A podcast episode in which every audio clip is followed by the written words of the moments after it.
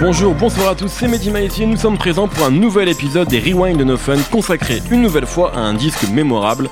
Sur Ilmatic, premier album essentiel de Nas, un nom avait alerté tout le monde sur le titre One Love.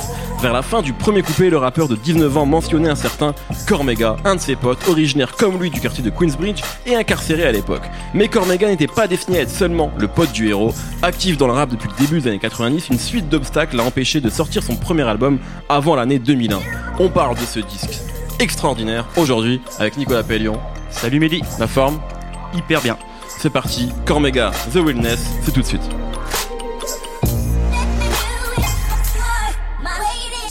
Yo, we bled for hours. Now I learned to dread tomorrow.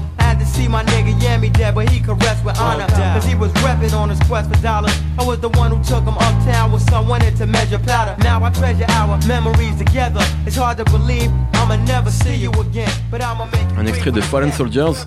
On a peut-être oublié que cet instru en fait est un morceau de Cormega parce qu'elle a été reprise, je pense, sur un nombre incalculable de freestyle et, et de compilations en tout genre. C'est le cas de toutes les prods de cet album, je crois. C'est vrai, c'est pas faux, ouais, c'est pas faux. Mais on en reparlera. Alors justement, ce disque-là, euh, donc premier album de Cormega, qu'on connaissait un petit peu, mais pas tant que ça finalement dans, dans le rap, notamment le rap new-yorkais, et qui est déterminé notamment par son amitié initiale en tout cas avec Nas. Bon, on peut commencer par ça.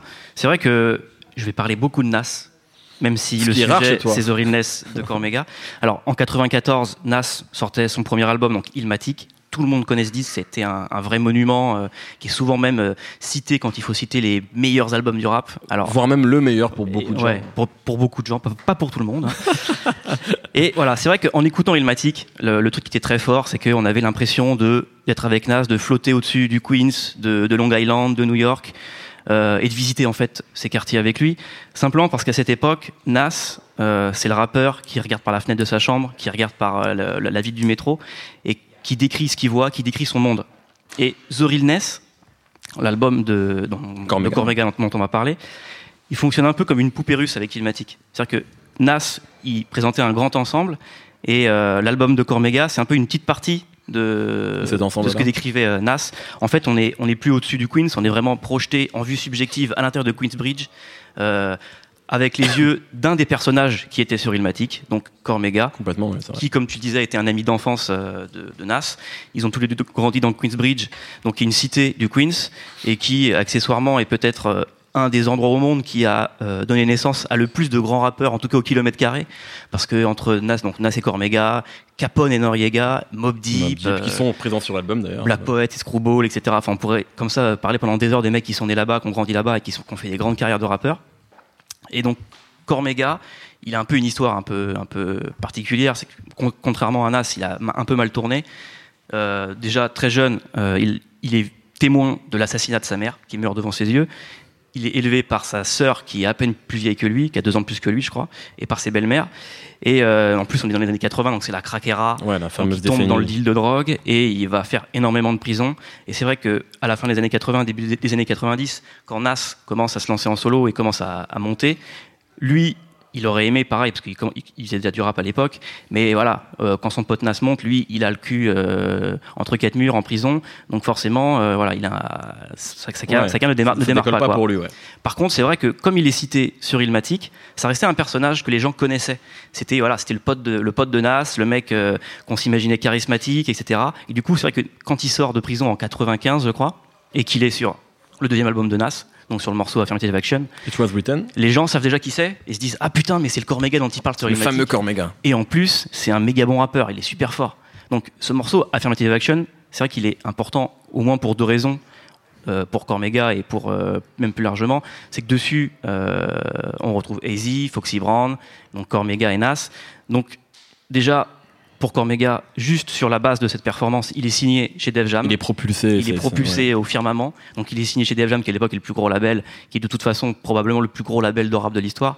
Donc c'est vraiment très fort. Et en même temps, c'est euh, la première apparition d'un groupe qui s'appelle The Firm. The Alors, Firm, absolument. ouais. la première et la dernière, en tout cas dans cette En forme. tout cas, dans cette formule. C'est ouais. ça, parce qu'il y a un personnage qui est le, le manager de Nas, donc Steve Stout. Alors on ne sait pas bien si c'est euh, Cormega qui veut pas travailler avec Stout ou si c'est Stout qui veut pas de Cormega euh, dans The Firm. On dit que, Stout trouvait que Nature, qui va remplacer Cormega, était Voilà, un meilleur rappeur. C'est ça. Il préférait Nature, qui est donc un autre ami de Nas et Cormega. Et du coup qui va prendre la place de Cormega sur euh, l'album qui groupe sortiront. The Firm et qui sortiront en album, effectivement. ouais. Et euh, Avec des prods de Dr. Dre, ce qui était assez inédit à l'époque. Dr. Dre et Trackmaster qui produisent quasiment tout l'album. Alors c'est vrai que c'est un album qui était très mal reçu à l'époque. Ouais. Moi je peux le défendre, mais Moi c'est pas le sujet. Moi aussi. Ah. Mais bon, C'est- pas on le en sujet. reparlera, on en reparlera. un jour, ouais. Et, euh, et du coup, voilà, c'est le début d'un d'un clash en fait, tout simplement. C'est vrai que ça va complètement brouiller l'amitié entre Cormega d'un côté et d'un autre Nas et Nature. Et Cormega va partir donc en solo euh, et euh, va se mettre à enregistrer ce qui aurait dû être son premier album, donc The Testament, Absolument. qui devait sortir sur euh, Def Jam donc. Sauf que pour des problèmes de distension artistique, alors c'est vrai qu'à l'époque, on voit la, le- la tournure que prend Nas, on imagine que Def Jam voulait que Cormega fasse un truc un peu plus mainstream. Donc pour info, c'est aussi le moment où Nas se rebaptise en Nas Escobar et Ouais. qu'il va vers quelque chose de beaucoup plus flashy. C'est l'époque Bad Boy, les Shiny Suits, c'est et donc ça. il essaie de se repositionner en rappeur un peu gangster et un peu plus euh, mainstream. Tout Ouais, et pour, la, pour le faire vite, c'est pas du tout le style de Cormega. Donc à mon Ouais. avis, ça, ça a dû jouer. Ils ont pas l'album ne sort pas et en plus, euh, Def Jam refuse de donner les masters de l'album à Cormega, donc il peut même pas le sortir tout seul. Donc en gros, pendant 4 ans, il va se retrouver un peu dans les limbes de l'industrie, c'est-à-dire qu'il est signé, mais il peut pas sortir d'album, donc il va faire des couplets sur des mixtapes, etc. Et euh, il y a un moment où, voilà, en 2000, quand il arrive enfin à se libérer de son contrat, euh, il, a, il, en a- il en a un peu marre. Il se demande s'il va pas tout simplement arrêter le rap et faire autre chose de moins légal et de plus lucratif. Mais euh, il y a un pote à lui qui s'appelle Edsel Tissal, qui va décéder euh, en octobre 2000. C'est un mec, donc un très bon ami de Cormega, un mec qui croyait vraiment en son potentiel de rappeur. Et Cormega, pour faire un hommage à, ce- pote-là, il lui dit non, je peux pas arrêter, je vais faire un album pour lui rendre hommage. Et c'est là, en très peu de temps, euh, parce que son, son pote meurt en octobre euh, 2000 et l'album sort l'été 2001 euh, suivant, donc six mois plus tard presque. Donc il enregistre l'album très rapidement. Ça devient The Realness, euh, qui devient donc son premier et son deuxième album en même temps. Ouais. C'est un peu bizarre. Et voilà, comme je le disais, Eh ben, euh, Je te propose ouais, qu'on parle tout de suite du disque, mais avant ça, on se met un petit extrait. avec plaisir. C'est parti. The saga begins. I'm a reflection of the drama within.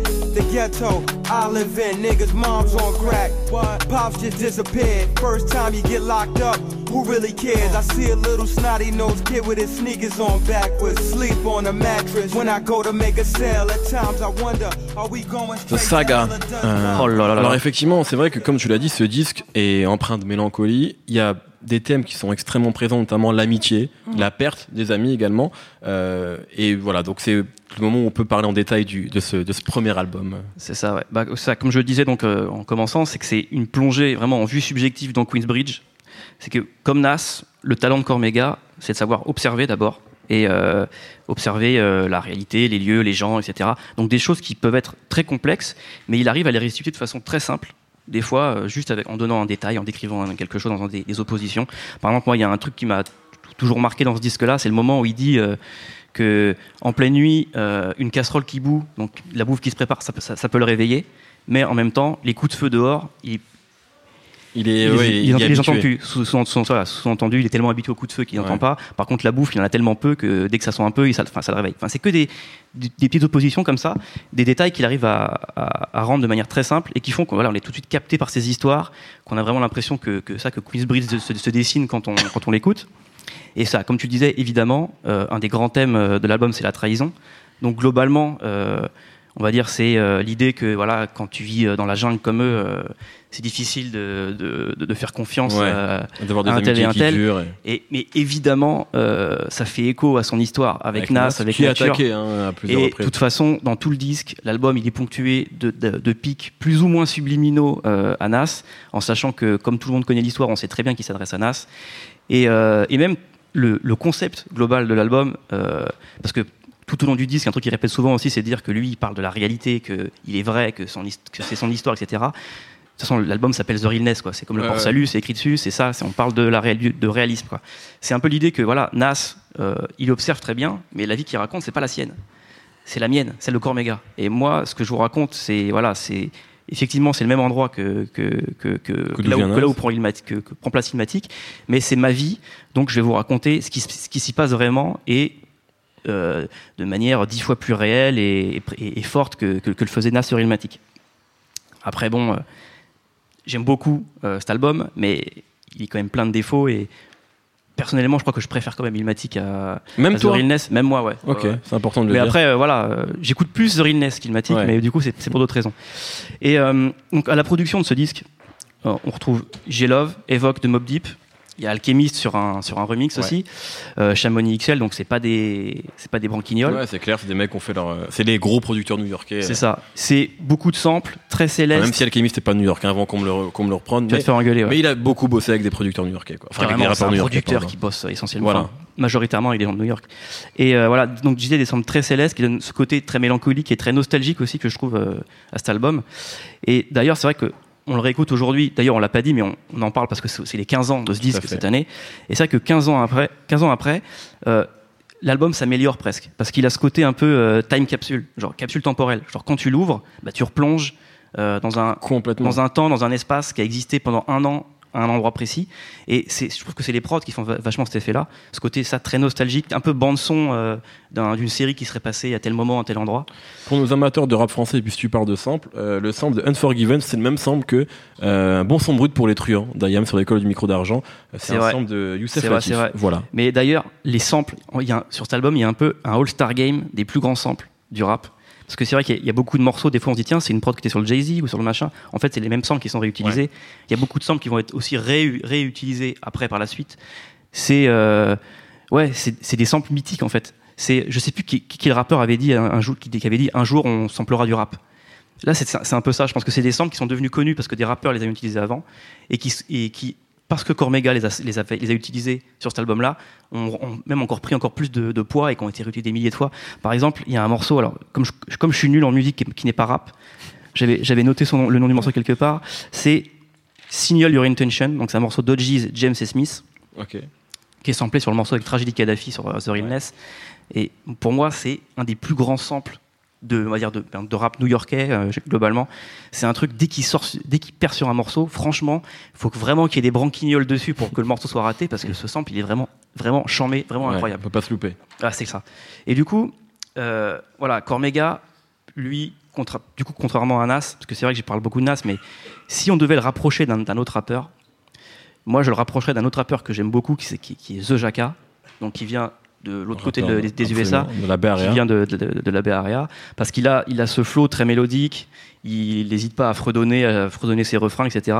Donc ça le rapproche vachement de ça, de- du rap de la Bay Area, euh, type Figaz, donc euh, The Jacka, Eusala, DJ Clyde. D'ailleurs, Eusala qui apparaît dans, dans un des clips de, de The Realness.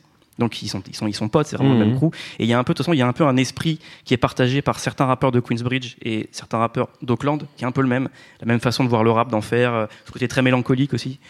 Et euh, il y a un côté euh, les, les gros durs qui se livrent en fait. C'est vraiment un peu ça, les mecs ouais. un vécu peu ça, qui ouais. parfois le temps d'un morceau lâchent pas de larmes parce Bah, qu'ils peuvent ils pleurent pas. des larmes de voyous aussi, si, Ouais, des un top petit peu ouais. bien sûr. Mais qui restent toujours quand même très durs mais qui, Ouais. se- qui ouvrent leur cœur le Bah, qu'on temps pas le peur temps de, ouais, pas peur- de chialer et dire qu'ils aiment leur maman, quoi. Ouais, un peu Mais comme Benny. Siegel, enfin ce genre ça, de rappeur. C'est ça. Et voilà, donc là, on fête les 15 ans de ce disque-là. Donc euh, Cormega euh, fait une tournée.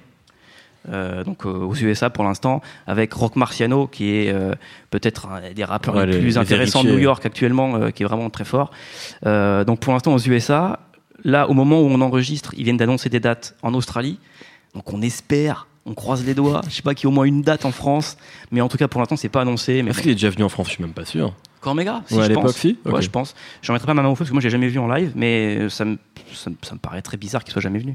À moins qu'il ait pas de passeport, ça arrive souvent avec Ouais, ces rapports-là. c'est- très possible. C'est très possible. Merci. Et bah merci à toi, On a tout dit. je crois. Ouais. On a dit déjà pas mal de choses. Ouais. Il y a aussi. Ah bah c'est parti. Bah, bah, Ah Sébastien. bah, on se dit au revoir. Voilà. ah ben, Le voilà. coup de pied au cul, on à, dehors. à chaque émission, je remercie Sébastien Salis à la technique. Voilà, je le ferai pas. Voilà, je le dis, je le ferai pas. Euh, merci beaucoup Nico. Euh, réécoutez The Wilderness, c'est les 15 ans, mais il faut vraiment réécouter ce disque. Moi, je l'avais pas écouté depuis longtemps. J'ai pris un énorme plaisir à le réécouter en préparant l'émission. Merci à Sébastien Salis, à la technique, comme d'habitude. Et autant pour son accueil chaleureux, retrouvez-nous tous les vendredis sur SoundCloud, iTunes et tous les internets. On s'appelle No Fun à chaque fois. On se retrouve très bientôt. D'ici là, n'hésitez pas à réécouter les anciens épisodes. Salut